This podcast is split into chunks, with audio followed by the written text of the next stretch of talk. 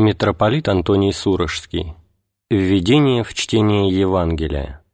Евангелие от Марка, главы с 1 по 4. Можно поставить вопрос, почему я выбрал именно это Евангелие. Выбрал я его по очень личной причине. Я стал верующим, встретившись именно с этим Евангелием, и это не случайно. Если бы я взялся читать Евангелие от Матфея, которое было обращено к иудеям, верующим евреям того времени, или Евангелие от Иоанна, которое очень глубоко погружено и в философскую, и в богословскую мысль. Я, вероятно, не понял бы их, когда мне было 14 лет. Евангелие от Марка было написано учеником апостола Петра именно для таких молодых людей, молодых дикарей, каким я был в то время написано для того, чтобы дать представление об учении Христа и о Его личности тем молодым людям, которым больше всего это было нужно. И поэтому я выбрал сейчас это Евангелие. Оно написано коротко, сильно, и, надеюсь, дойдет до души других людей, так же, как оно перевернуло мою душу и преобразило мою жизнь. Раньше, чем приступить к самому Евангелию, я хочу, во-первых, сказать кое-что о евангелисте Марке, потому что прежде чем беседовать с живым человеком, конечно, хочется узнать, кто он, что он говорит, почему его слушают, а во-вторых, сказать, как читать Евангелие и как его изучать сообща. Евангелие от Марка является, насколько известно, самым ранним из четырех Евангелий и было, по всей вероятности, написано в Риме около 70 -го года по Рождестве Христовом. Из посланий к Колоссянам, глава 4 стих 10, и к Филимону, глава 1 стих 24, известно, что Марк писал его для христиан из язычников. Это видно из того, что в нем мало ссылок на еврейский закон и на Ветхий Завет, зато даются пояснения о значении еврейских слов и обычаев. Слог евангелиста Марка замечательно живой и выразительный. У него, например, часто встречается выражение «тотчас» или «немедленно». Интересно заметить массу мелких деталей, сообщенных этим евангелистом. Это ясно показывает, что Марк получал сведения из первых рук, от очевидца, по всей вероятности, от апостола Петра. Трудно допустить, чтобы можно было сочинить такой детальный, трезвый, чистосердечный рассказ. Он носит на себе печать правдивости, в чем все больше и больше убеждаешься по мере изучения его. Хочу сказать о том, как читать Евангелие. Очень важно, приступая к делу, знать как можно лучше, как это дело выполнить. Я сначала укажу, как его читать по возможности в одиночку, самостоятельно а затем попробую указать способ дискуссии и изучения Евангелия в группе. Конечно, я буду принимать во внимание и то, что у многих людей Евангелия в руках нет, и поэтому раньше, чем давать какой бы то ни было комментарий, я буду прочитывать соответствующий отрывок из Евангелия. Первое условие для извлечения действительной пользы от последовательного чтения Евангелия – это, конечно, честное отношение к делу то есть надо к нему приступить с такой же честностью и добросовестностью, с какой человек приступает к изучению какой-либо науки, без предвзятых взглядов, стараясь понять, о чем идет речь, что тут сказано, и только потом отозваться на то, что было услышано или прочитано. Необходимо поэтому приступить к чтению Евангелия непредвзято, с единственным желанием – открыть истину, понять, что там сказано и, во-вторых, относиться к этому занятию столь же серьезно и добросовестно, как должно относиться ко всякому научному делу. Читая Евангелие так, с честностью, с открытостью, без предвзятых взглядов, мы непременно натыкаемся на различные места, которые по-разному отзываются в нашей душе. Некоторые места остаются непонятными, чуждыми, мы можем их принять к сведению и пройти мимо, читать дальше, ожидая момента, когда мы дорастем до того, чтобы их лучше понять. Другие места у нас могут вызвать отказ, Я не согласен с этим, я не могу этого принять. Надо и это принять к сведению, значит, Евангелие и я не созвучны в каком-то отношении. И, наконец, будут такие места, на которые я могу отозваться всем сердцем, всей душой, от которых заволнуется все мое нутро, места, которые мне кажутся такими прекрасными, такими значительными, о которых хочется сказать «Боже, как это хорошо!» Знаете, что такое место говорит о том, что вы и Бог единодушны, что, вчитываясь в это место, вы вчитались в глубины Божии, вы познали Бога, каким Он есть, вы знаете, каковы Его мысли, каковы Его чувства, каково Его отношение но одновременно вы обнаружили какую-то глубину в себе, о которой вы не имели никакого представления. Это глубина, в которой мы и Бог заодно, мы друг друга понимаем, мы друг друга любим, мы друг другу созвучны. Мы одновременно и себя открыли по-новому, и Бога начинаем знать и понимать. Вот первое условие для чтения Евангелия – готовность честно, открыто, без страха отозваться на что бы то ни было, что дойдет до нашего сознания, что зажжет нашу душу радостью, восторгом и побудит нас не только созерцать красоту, а осуществлять то, что мы обнаружили в себе, в Боге через Евангелие. Далее, чтобы получить какую-то пользу от чтения Евангелия, нужна выдержка и последовательность. Тот, кто прочтет отрывок и решит, этот отрывок мне ничего не сказал, он до меня не дошел, стоит ли вообще читать? Никогда не дойдет ни до какого места, где зазвучат слова из сердца Божия в его собственное сердце.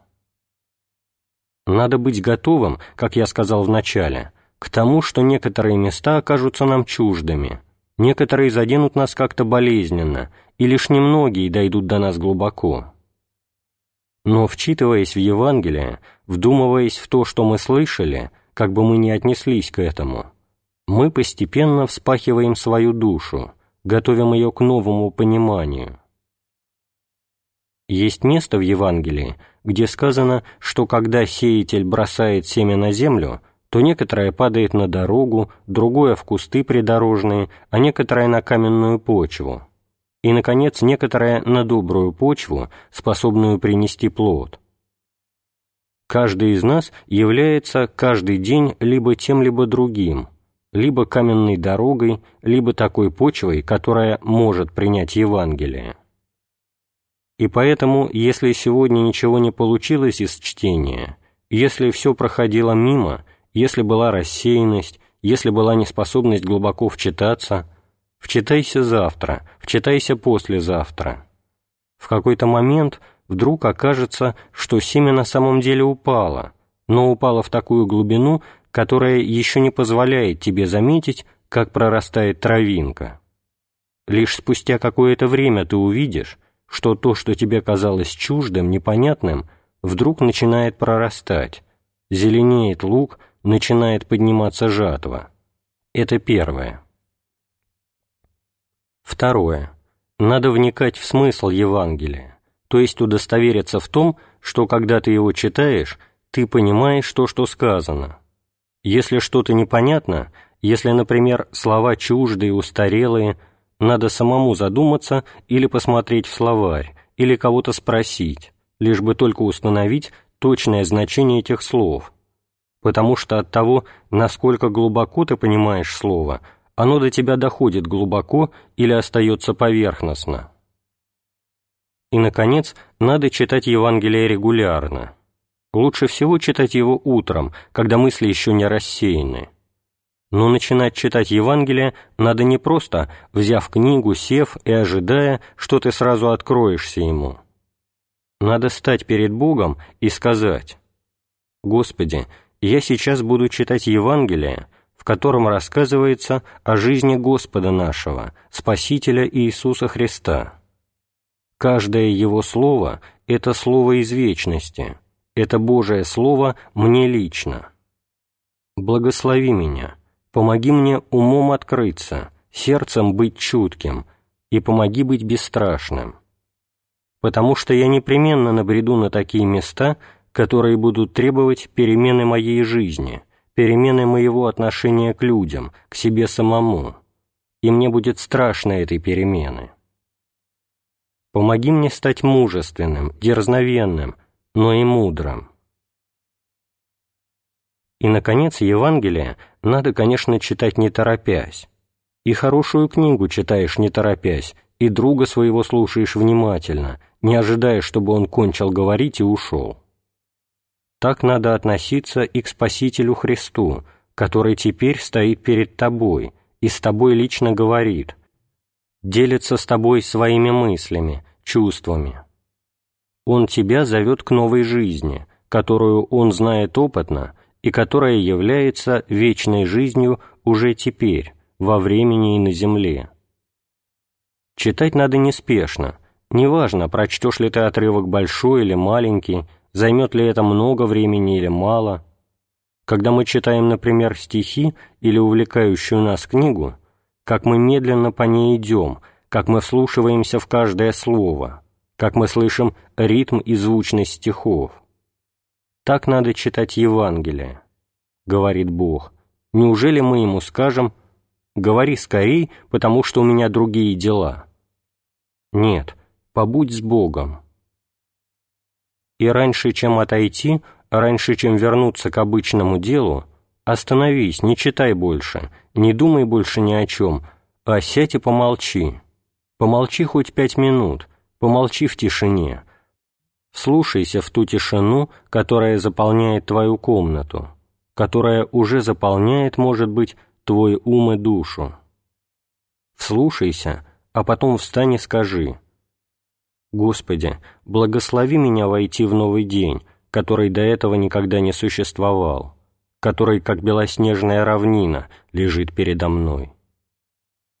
Дай мне вступить в эту равнину и проложить след, который был бы не кривой и не недостойный ни меня, ни Тебя. Благослови меня. Ночью я спал, как будто я был мертв, а теперь я словно воскрес и вступаю в новую жизнь и, сказав это, иди в жизнь. Я уже упоминал о том, что для меня значило Евангелие, когда я прочел его впервые, и какие плоды оно принесло в моей душе.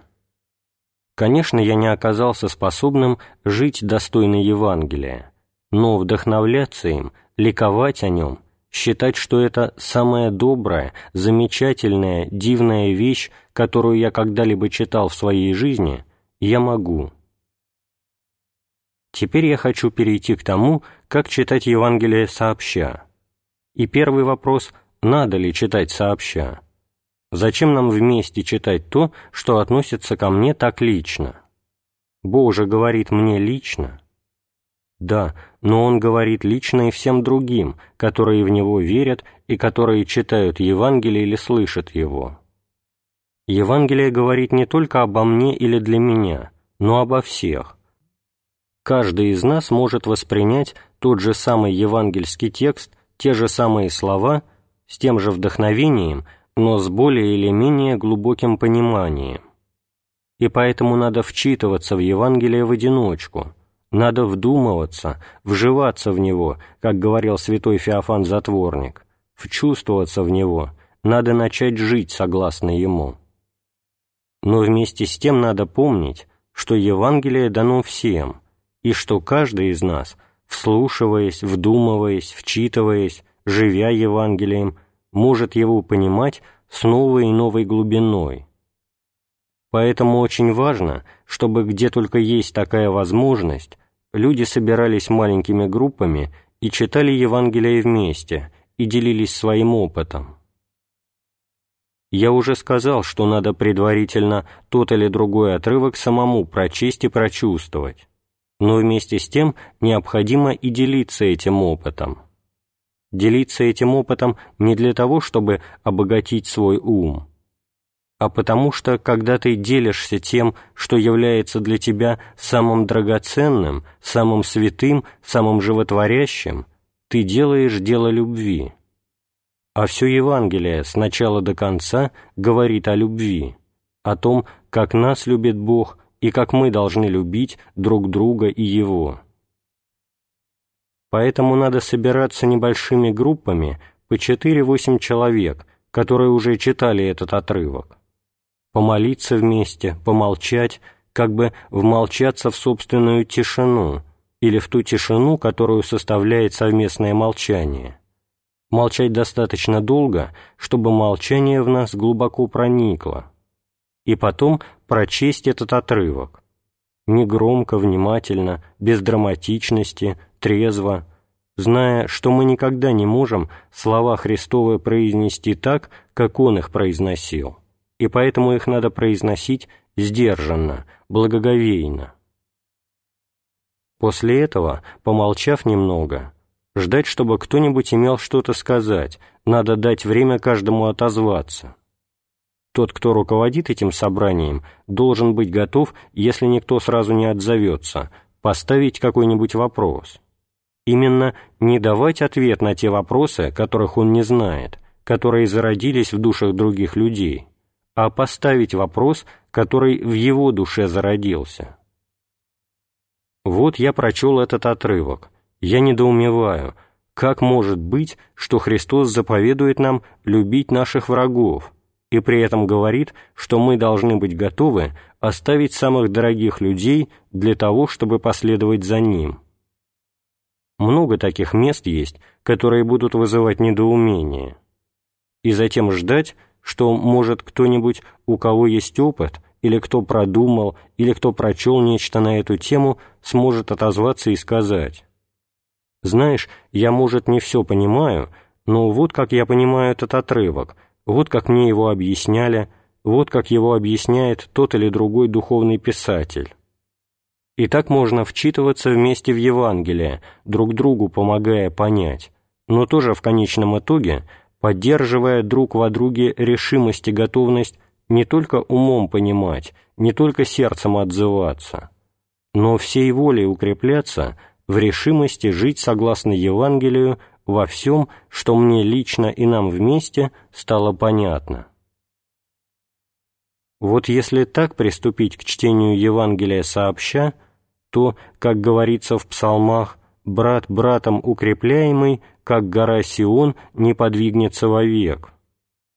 Поддержка единомысленников, поддержка друзей, поддержка людей, которые на одном с тобой пути в Царство Божие, может оказать большую помощь, и от нее не надо отказываться.